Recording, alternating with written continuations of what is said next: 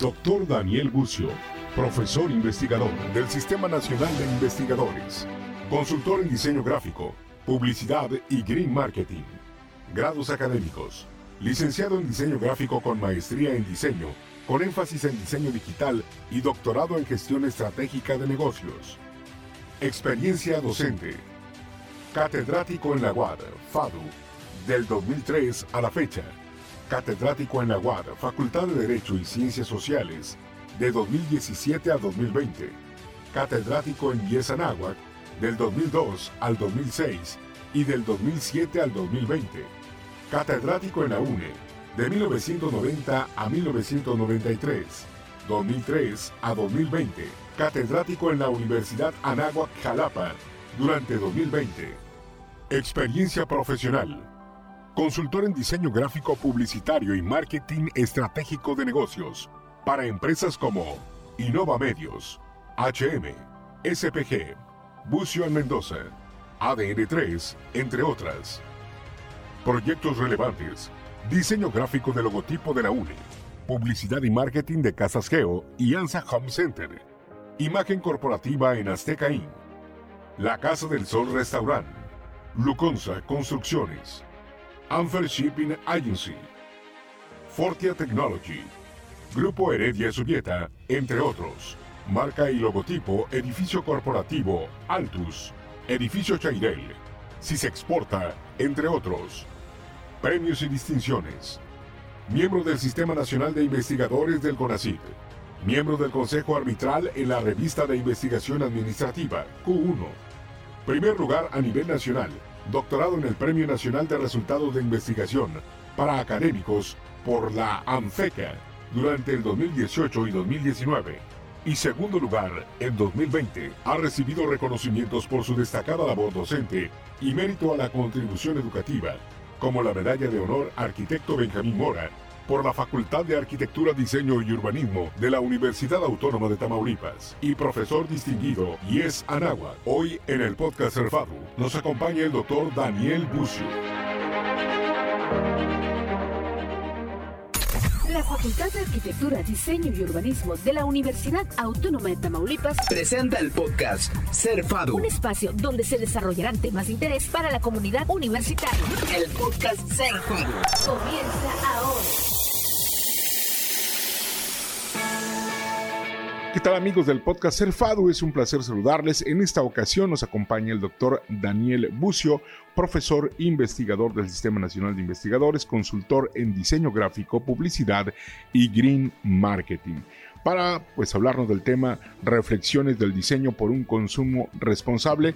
Doctor Daniel Bucio, un placer tenerlo aquí en el podcast Cerfado. Hola, ¿qué tal? Un gusto saludarlos. Muchas gracias por la invitación. Vámonos de lleno al tema. ¿Cómo reflexionar eh, pues, eh, acerca del diseño por un consumo responsable sin perder el objetivo, pondría yo eh, aparte ese, ese adjetivo, ¿no? Claro.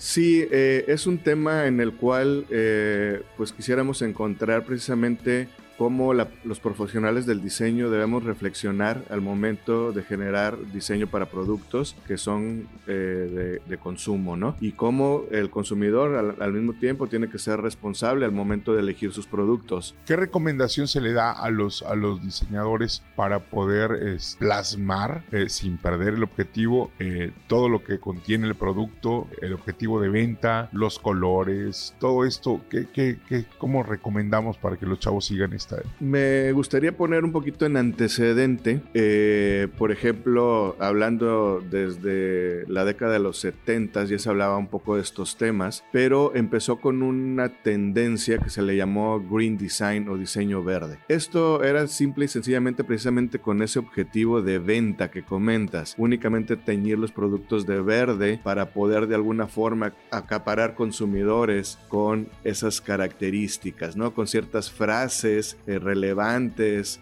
eh, relacionadas al cuidado del medio ambiente u otras características. Sin embargo, los productos no cumplían con ninguna norma de etiquetas o de realidades en ese contexto. Ya para los años 80 se generó una tendencia en otros países que se le llamó ecodiseño o lo que fue precisamente ya un diseño realmente pensado en estas partes de la sustentabilidad o que esos productos no engañaran a los consumidores, que se le llamó el greenwashing, ¿no? Era eh, tratar de eliminar ese, ese contexto en el que estaba entrando la publicidad, la mercadotecnia y el diseño sin tomar en consideración esas reflexiones del diseño para poder posicionar los productos que tuvieran características por lo menos mínimas sustentables, que cuidaran el medio ambiente o que de alguna forma hicieran menos daño a, la sociedad. Sin embargo, todavía no fue suficiente. Para los años 90 ya se estaba hablando de que para que un producto cumpliera con estas características, no simple y sencillamente tendría que cuidar el medio ambiente, sino que de alguna forma sí tenían ya una responsabilidad social y una cuestión económica, tanto para la parte de la producción de productos y donde entra precisamente el intermediario del diseño para vender los productos al consumidor y, y, luego la parte del consumidor, el cual pues bueno tiene que saber elegir sus productos de una manera responsable, ¿no? Entonces, ¿cuáles serían las recomendaciones hacia los diseñadores? Pues bueno, precisamente eh, tomar en consideración todos estos aspectos para que al momento de generar cualquier proyecto de diseño reflexionen en qué va a terminar tu producto. ¿En dónde va a acabar? ¿Cuál es la, el, fin de este, de este producto? Pero bueno, eh, hablando del aspecto verde, del, no nada más digo, lo, lo comentaba hace un momento, pintaron los empaques de verde para que se pudiera vender. Correcto, a la fecha se sigue haciendo y yo creo que está una tendencia grande en ese contexto. Eh, también por la ventaja competitiva que han visto las empresas en, este, en vender este tipo de productos. Entonces, se les da una pequeña característica y lo quieren reforzar con estrategias de green marketing y, eh, y terminan haciendo un poquito de greenwashing. Entonces, para, por eso existe el Objetivo de Desarrollo Sustentable número 12, que trata precisamente de producción y consumo responsable. Y dentro de la producción y el consumo responsable estamos los diseñadores. Por lo tanto, pues bueno, tenemos gran parte de la responsabilidad en ser reflexivos en ese contexto. ¿Qué tanta verdad le estamos diciendo al consumidor sin perder nuestro objetivo de venta, obviamente? Ahora, doctor, está usted este, pues encabezando una colaboración importante con los productores del Bernal, que lo vimos hace unos pocos días. Eh, incluir a los chicos para ayudar a este sector tamaulipeco para poder producir envases, eh, poder producir diseños y poder producir productos que sean un poco más atractivos a la venta con el diseño, con los envases, con los empaques y creado por eh, chicos de la Facultad de Arquitectura, Diseño y Urbanismo. Es correcto. Nosotros al tratar de rescatar esta producción local, de alguna forma también se está contribuyendo a uno de los pilares de la sustentabilidad, que es la parte social, la parte también de consumir local, de generar producción local, que el consumidor en lugar de adquirir una miel procesada de tales características en un supermercado, pueda encontrarla en un mercado local, aportando a la economía local. Y la universidad, los diseñadores, los maestros podamos colaborar con la generación de darles una imagen competitiva a esos productos y que de alguna manera se puedan reforzar esos tres aspectos principales. Son productos saludables, son productos biodegradables, son productos con poco empaque, son productos que requieren de una buena identidad para ser competitivos simple y sencillamente. Naturales. Naturales y muchas de las características que sí son reales y que de alguna manera pudiéramos nosotros destacar al momento del diseño. El consumo local se está promoviendo principalmente en Europa con pueblitos eh, o, comunidades muy, muy pequeñas que están invitando a las grandes ciudades a consumir lo que se hace cerca de estas. Y esto es lo que se pretende aquí. Es lo que se pretendería aquí de manera local.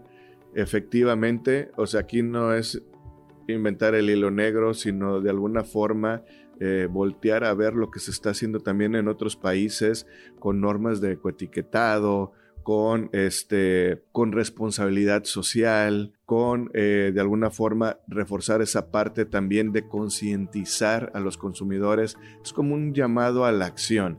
Creo que la parte de la intención, muchos la podemos conocer o intentamos reciclar o intentamos eh, consumir menos. Ahorita estamos regresando a la vieja usanza, ¿no? Es productos a granel, llevar tus propios envases, rellenarlos, etcétera. Pero independientemente de eso, no podemos descartar que, pues, bueno, la economía de los países se tiene que mover de, continuamente. Entonces, el objetivo principal de la mercadotecnia, de la publicidad y el diseño, no lo podemos perder. Pero creo que sí podemos generar mucha acción eh, relevante si eh, somos más reflexivos al momento de diseñar y de crear las campañas y de seleccionar los medios de comunicación. Y ahora, este es un pequeño grano de arena dentro de todo lo que se viene partiendo del etiquetado partiendo del diseño, pues ayudas a los productores locales a que no se vayan a otros lugares a trabajar las tierras, a trabajar sus productos, a generar empleo para otra gente o, economía para otra gente y que esto se quede precisamente aquí en, México y en Tamaulipas. Eh, definitivamente. Y no tan solo a lo mejor que se vayan a otro lado, sino que lo dejen de ser, que es una de las cosas que está pasando. Eh, sin embargo, independientemente del diseño, se les está reforzando de muchas otras maneras. Capacitación, eh, registro de marca, generación de empresas familiares de, forma legal, este, vinculaciones con la universidad, vinculaciones con la Secretaría de Economía y vinculaciones con profesionales de las diferentes áreas que puedan llegar a requerir, como pueden ser áreas administrativas o contables para sus empresas o áreas eh, de diseño, publicidad y marketing, como lo es la Facultad de Arquitectura, Diseño y Urbanismo. Y es un, brazo fuerte, un brazo eh, que va a ayudar a, estas personas, porque lo comentábamos, eh, pero se van a dejar orientar por los diseñadores, porque muchas de estas personas dicen, no, es que yo quiero que mi marca sea así, que se vea eh, así, que pues no cambie el nombre o no cambie eh, el tipo de letra o no cambie el color. ellos están abiertos a lo que les digan los diseñadores porque así va a ser mucho mejor su producto, lo comentábamos hace, hace días. Ellos están abiertos a, esta tendencia y saben que los productos se están moviendo de otra manera. Ellos ya quisieran tener su producto en, en un supermercado reconocido, pero para poder entrar ahí tienen que pasar por varios delineamientos su producto que no lo cumplen de esta manera eh, se les va convenciendo también que son partes importantes. Esa parte eh, que comentas creo que tiene que ver mucho de cómo el diseñador pueda justificar y evaluar qué respetar y qué no en un branding, rebranding de una marca. Tienes que ser muy objetivo en las cosas importantes que a lo mejor puedan no cambiarse como un nombre o que sí realmente sea necesario cambiar ese nombre porque a lo mejor la identidad no les va a servir de mucho.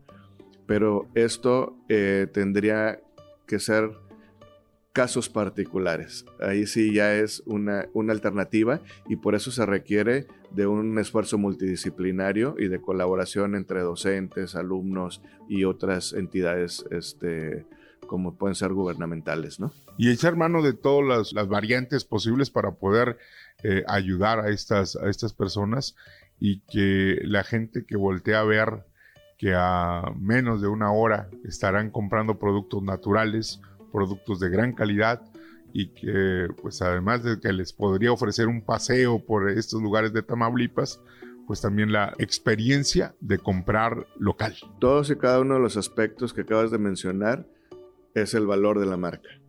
Ese valor de la marca es el que tiene que verse reflejado en la imagen. Esa imagen que puede ser que les haga falta en su marca, como puede ser su, nombre, su naming, su logotipo, toda su identidad eh, corporativa, fundada en esos aspectos de valor de la marca, es lo que de alguna manera se tratará de eh, reforzar a través de eh, las diferentes metodologías del diseño. Y precisamente yo creo que aquí es mucho, por eso el, título del podcast, ¿no? Como reflexionar en estos procesos del diseño para un consumo responsable. Generar esa acción no es tan fácil. Puede haber cosas de normas legales que te diga el ecoetiquetado, tienes que eliminar las mascotas. Entonces ahí aunque el productor quiera poner una mascota, ya no lo puede hacer. Tienes que etiquetar tales aspectos. Aunque quiera o no quiera, eso lo tiene que hacer. Pero vamos más allá. La parte moral que lo que tú le digas, que si le dices que es 100%, natural, perdón, este, sea verdad. ¿no? Y que realmente se enfoque a la marca. O que tú le digas que es biodegradable, realmente sea biodegradable.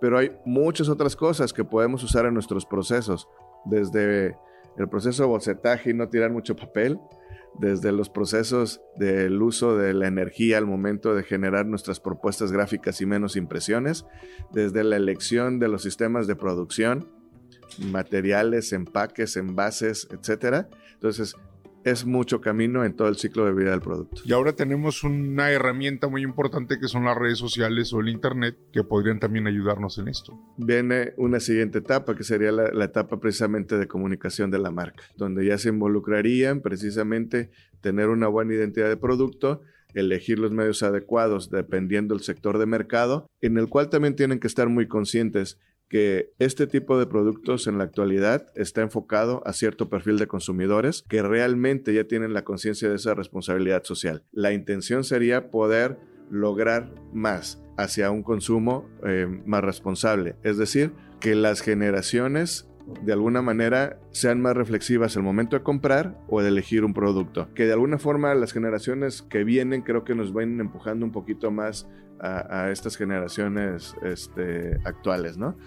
Eh, y pues de alguna manera, simple y sencillamente, poder ir sumando a, a esta toma de decisión más pensada. La reflexión por un consumo responsable es un gran trabajo para el diseñador que tiene que coadyuvar diferentes elementos para poder mostrar un producto, ¿no? Sí, yo creo que aquí una parte muy importante finalmente como para reflexionar puntos clave es que tiene que considerar todo ese ciclo de vida del producto. Y a lo mejor no tanto que en qué va a terminar, sino en qué va a volver a poder usarse. O que de alguna manera, a veces en las tan mencionadas tres R's de reducir, reciclar, reusar, hablamos mucho de reciclaje, hablamos mucho de reusar algo, pero poco hablamos del reducir. Y creo que es la, una de las partes más importante de los que estamos hablando. Yo creo que de lo que más generamos es generamos mucha basura, entonces tenemos que reducir eso. Eh, si consumimos muchos productos de tales características simplemente por gusto, tenemos que reducir nuestro consumo de esos, de, esos productos. Si pensamos en rediseñar algo para envases, empaques, etcétera, tenemos que reducir el empaque. Entonces, el reducir creo que es, es factor clave para que realmente generemos acciones y no nada más se queden en intenciones. La verdad es que es un trabajo complicado, apasionante, pero nos va ayudar como diseñadores y, va a ayudar a la humanidad en cuestión de, todo lo que acaba de comentar. Definitivamente, se vinculan muchos aspectos, puede haber opiniones eh, favorables, en contra, hay gobiernos que llegan a pensar que es mentira, que nos estamos acabando el mundo, que todo esto es una estrategia, muchos se sigue pensando que simple y sencillamente son estrategias verdes de las empresas para vender más. Hay estudios que hablan del comprar, tirar, comprar. Los países de primer mundo definitivamente se encuentran en menos grado de sustentabilidad que países que estamos en vía de, desarrollo, pero a lo mejor no por el detalle de que somos más reflexivos al momento de consumir, sino porque queremos ahorrar, porque nuestra economía a lo mejor no da para, este, no queremos apagar la luz porque, este, porque somos muy respetuosos del medio ambiente, la que vamos a pagar porque va a venir nuestro recibo alto, ¿no? Entonces, eh, son factores que influyen en el comportamiento del consumidor, los cuales el diseñador los tiene de tener bien presentes. Y ahora reflexionar tantos millones de años que tiene la Tierra y en menos de 200, 300 años, cuando lo estamos acabando. La Agenda 2030 se va a ir a 2050. Hasta el 2050 es que con la pandemia hubo algunos de los objetivos de desarrollo que sí mejoraron vemos más áreas verdes en ciertos países que sí generaron estrategias, pero en otros al contrario, vamos peor. Entonces, este, ¿quién tiene que colaborar? Pues obviamente todos de alguna manera, el gobierno, las instituciones, el consumidor, las empresas, para poder atacar. Y bien lo mencionaste, ese grano de arena puede sumar muchísimo. Bastante, es, una, es, una, es un eslabón de una cadena que podría cambiar radicalmente el estilo de vida y la manera de ver las cosas en cada uno. Sí, me recordaste la, la, película de la cadena de favores, ¿no? Aquí también implicaría como ah. así como que la cadena, la cadena reflexiva, para poder nosotros llegar a cumplir un objetivo. Doctor, ¿algo más que desea agregar? No, hombre, pues muchísimas gracias por la invitación. Si me sigue preguntando, yo sigo hablando, no va a acabar el podcast. Entonces, este, no, hombre, un, gusto estar con ustedes, un gusto poder participar en, estas pláticas. Eh, seguimos aprendiendo, seguimos analizando este tipo de, de de cuestiones que hemos venido aquí a platicar. Estamos generando este, un artículo que tiene que ver con tipología del consumidor, o sea, el perfil precisamente real de esos factores que afectan al consumidor. Estamos trabajando, como bien lo mencionaste, con, los productores del mercado campesino del Bernal también para poder este, posicionar sus productos locales. Estamos trabajando en otras áreas de, la investigación que tienen que ver con la responsabilidad de la empresa familiar para que adopten este tipo de, cuestiones. Y pues obviamente todo el contexto del diseño yo creo que lo puede aplicar muy bien en cualquiera de las áreas que estamos hablando del diseño, el diseño gráfico, el diseño arquitectónico, el diseño de modas, el diseño industrial, aplica perfectamente todo lo que acabamos de comentar. Ahora, perdón, eh, lo más importante que también eh, pues eh, la Facultad de Arquitectura está detrás de todo esto. Está los chicos de arquitectura, usted, la universidad, obviamente no están dejando de lado a estas personas que pues requieren ayuda y ahí están, ahí está la universidad, ahí está la facultad de arquitectura para pues sacar adelante a estos pequeños productores que el día de mañana van a ser ya grandes productores por el empuje que le está dando el diseñador gráfico o la facultad y la universidad en, esta, en este mercado del Bernal. Pues creo que es lo que podemos dejar ahorita precisamente de reflexión del diseño hacia un consumo responsable.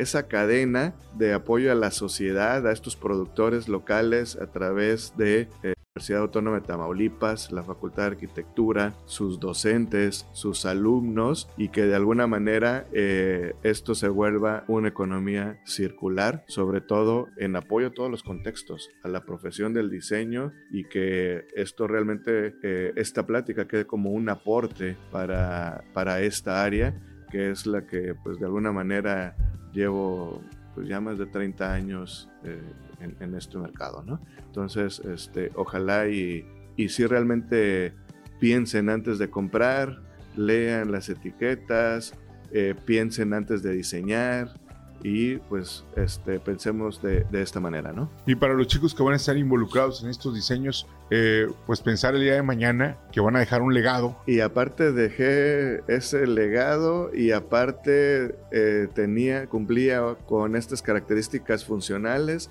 enfocadas a que consumieran localmente, a que fuera una marca más responsable, que fuera competitiva con otras marcas, es decir, aquella parte que también están dejando como distintivo ¿no? de, valor a eso que, se diseña.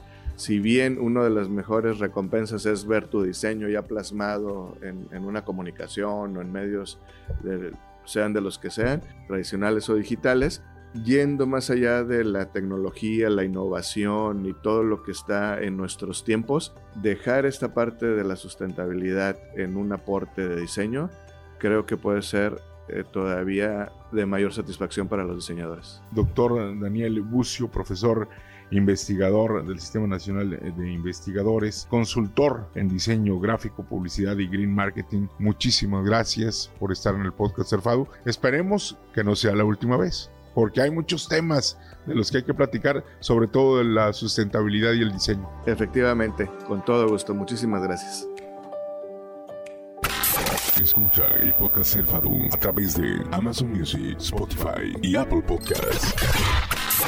La Facultad de Arquitectura, Diseño y Urbanismo de la Universidad Autónoma de Tamaulipas presentó el podcast Ser Fado.